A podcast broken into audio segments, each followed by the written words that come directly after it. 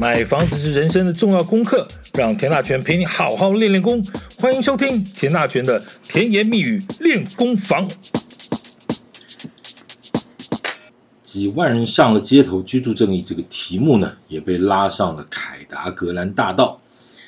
当然，大家都知道这个政治味十足的一个场合啊，但是因为居住正义呢，本来就是总统大选的一个重要议题。所以呢，三位有兴趣参选的总统候选人呢，也认真的上了台，发表了一些看法。那我们就来观察一下，到底大家都提出了哪些的看法和论述。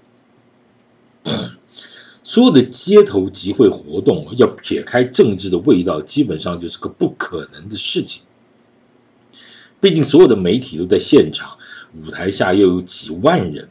你说是凑热闹、蹭热度、抢曝光，点点点点点都好。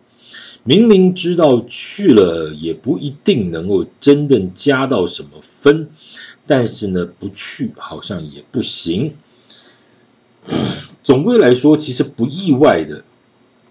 这场活动之后呢，你看到的三位有兴趣参选的总统的候选人呢，大家都把社会住宅这档事当成了主要的焦点，不管是批判或者是提出看法呢，口口声声都在讲社会住宅。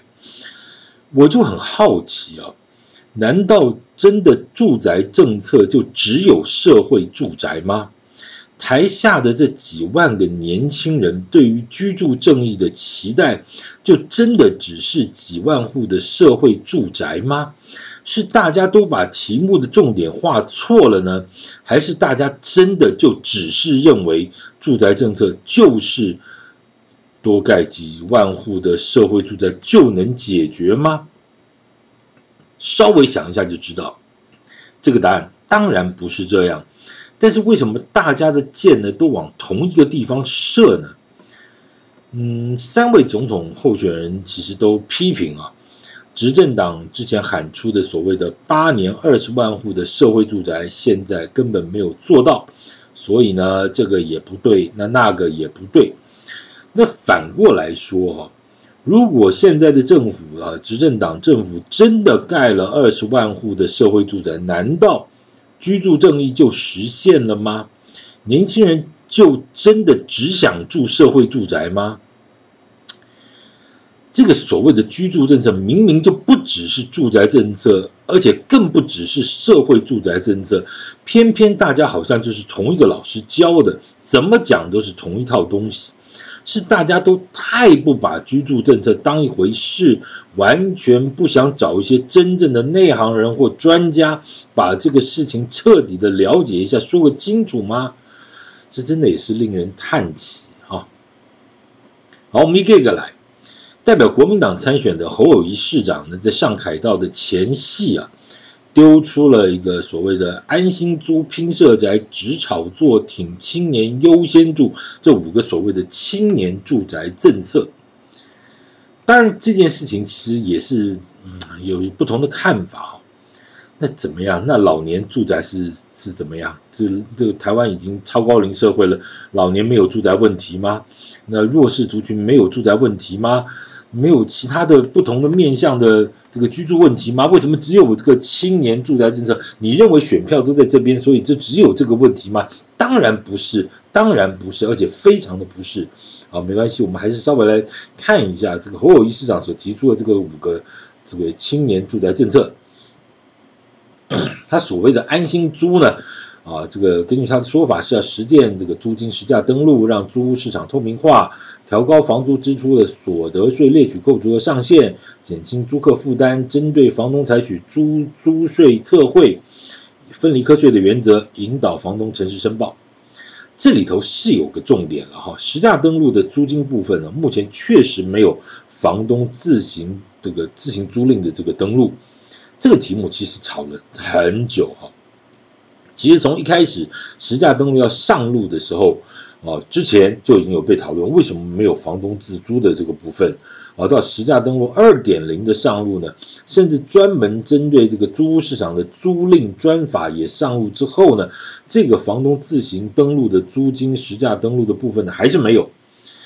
当然啊，之前的内政部也就提过过相关的说法，那希望呢是用鼓励代替责罚的方式，让房东能够自行登录，所以就提出了就社会住宅包租代管的一个方案，希望呢用公益出租人的这种方式，让房东愿意主动的释出空屋，啊，取代用追税补税的方式。你说这个观念，其实也不能说不对。只是从效果来看，目前整个包租代管的总的量体呢，啊，跟全国每年这个租屋市场的这个比例是来看呢，还是太低，啊，也似乎还没有办法见到预期的效果。你知道台湾的每年都有这个讲法，一个统计就是每年台湾的租屋市场大概有一百万件哈，就是包括你店面、套房、住宅、办公室等等等等各式各样的租赁的呃这种状况。呃，将近有一百万件，你不能说这个市场不大，那是非常可怕的一个数数字。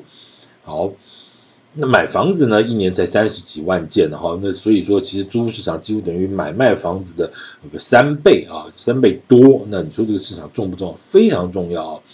那所谓的房东就是一个重要的角色了。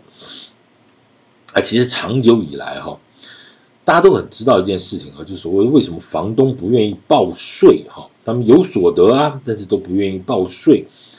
那那因为所谓的包租公或包租婆呢，如果他把这个房租的收入啊啊，如果是并入了综合所得税，哇，那个这个数字可能就非常恐怖了啊。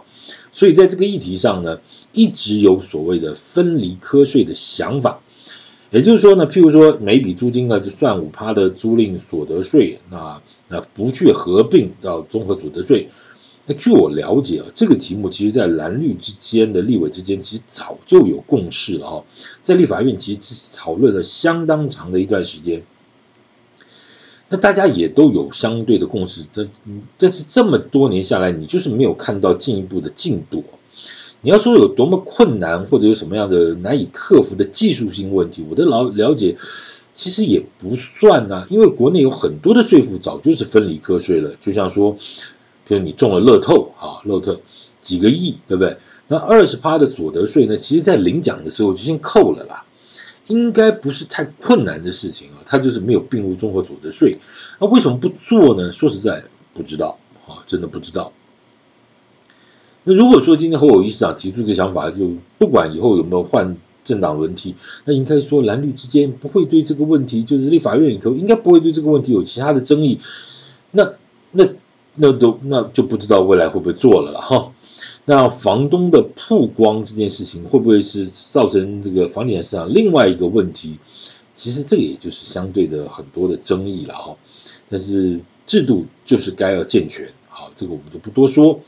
啊，至于拼社宅的部分啊，那侯友谊市长提出的论述叫做，将透过市地重划区段征收开发区划设一定比例的社福用地，增加可新建的社宅用地，啊，以容积奖励促进都更危老，并回馈作为社会住宅，公有土地参参与开发分回房屋，以包租代管的方式纳入社会住宅，啊，大学私校退场土地一定比例优先新新建社会住宅和运动中心。老实说了，这也是老梗了哈。所谓的市地重化和区段征收，划设一定比例做社宅这件事情啊，其实在这几年全国各县市都非常多的重化区，都已经有非常多的案例都是这么做着的。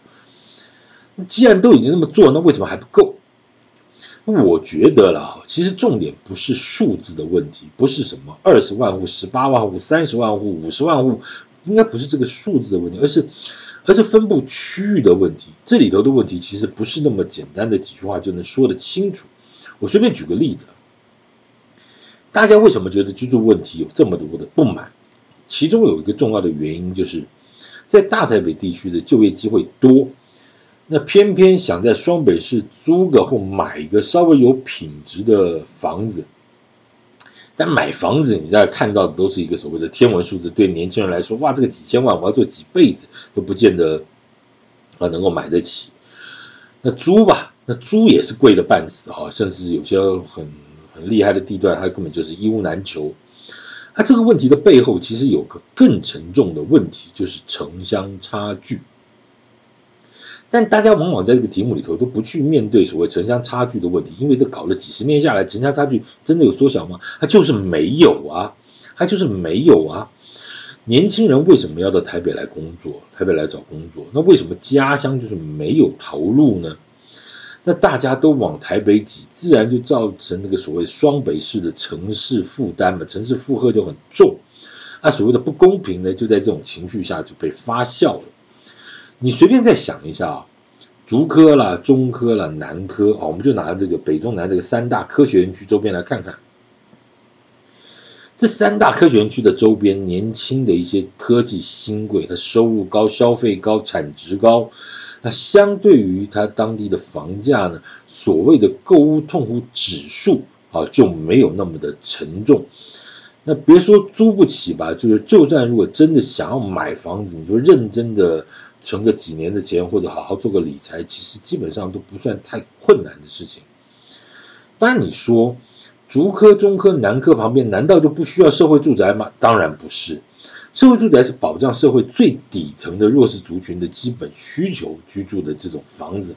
每个区域都有所谓的弱势族群，政府本来就应该予以保障啊。好，那这问题就来了，这个资源有限嘛，哈，那所谓的社会住宅，你到底要盖在哪里呢？哪里最需要呢？是台北市的大安区吗？新北市的新店、桃园的大溪、新竹的宝山、苗栗的头份，还是台中的清水、台南的善化、高雄的小港？这当然不是什么二十万户、三十万户这个数字的问题。你政府为什么从来没有做过一套比较深度、比较广泛、比较明确的一个调查？就是你哪里真的需要？你在哪个地方能够？呃能够做优先的啊安安排或者是规划，哎，这个不见得是什么六都哎，因为可能有些稍微呃农业县市，你说那些经济弱势的朋友多不多？可能也不少啊。谁告诉你说今天呃这是经济弱势的人啊家里做什么农业的啊他家里就是一定有什么农舍可以住？不一定啊，不一定啊。问题政府有没有做过这相关的研究或调查呢？有没有把最需要、最重要的那个 priority 那个顺序先列出来呢？好，那再来哦，其实说，那真的要花那么大的力气来做都市计划吗？其实我我实在也不这么认为哈。其实政府有这么多的国营企业，我之前就跟大家报告过，你每一家国营企业有这么多的土地和资源。旧的厂房啦，我是很受不了的。很多的旧的厂房，一根破烟囱，三个什么破厂房，他就给你搞个文创园区。那文创园区到最后都变成蚊子馆，养蚊子也没有人去，也没有真的文创什么东西。你能不能拿来盖盖社宅啊？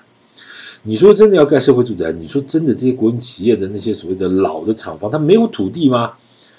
当然多的是啊！你把它搞成。嗯，没有没有人去的蚊子馆，你不如一个部分把它做成文创园区、青创什么青年创业园区，但是一部分你还是可以拿来做住宅嘛，这没有问题的啊。好，那再来就算是双北市好了，我再随便举个例子，双北市有这么多的捷运系统、捷运站，那每个捷运站呢，至少都有五六个出口。那政府真的要做，我们就讲白了，每个捷运站只要选一个出口，那一个出口的站体上面呢，做联合开发，那联合开发它就有相对的容积啊，那你是不是就可以做社会住宅了呢？啊，不是啊，这个捷运局捷，我请问你捷运局是谁的？不是公家的吗？你要说没有土地资源，说没有土地资源，没有原料去盖社会住宅，我真的就有点听不懂。啊，不是嘛？你盖房子要钱呐，啊，政府真的要做，会是钱的问题吗？有些税收做专款专用，而且政府一直都有很多的基金，你什么都更基金、社宅基金，你要说是预算的问题，我真的也听不懂。而且如果行政院要编列预算，你立法院哪个立委敢挡敢删？你删删看，你挡挡看。社会住宅既然是一个这么重要的问题，要在大家翻来覆去讲来讲去都是做这件事情，然后又说啊做不到跳票政策如何如何，我们随便讲，其实他都有办法做，那到底问题出在哪里呢？还是那句话，政治啊就是一个很容易把这个简单的事情复杂化的东西。你说这些总统候选人的幕僚里头，里头有多少的大学者、大博士、大教授？真的有这么难吗？至于说侯友谊市长呢，还提出了这个这个几项，就包括只炒作、挺青年、优先度这三项。我老实讲，我必须讲句实话，我真的怀疑侯市长的这些核心幕僚群，你是真的不懂、不用心，还是所谓的住宅政策，你就真的认为只是这样而已？这几项政策，我听的是一点 feel 都没有。什么重新检讨不动产交易所得税？现在都已经房地合一二点零了，你们怎么还在讲不动产交易所得税呢？除此之外，现在政府也提出了囤房税二点零、央行限贷五点零，还有平均地权条例修正案等等等等等等这些健全房地产市场的方案和政策和措施。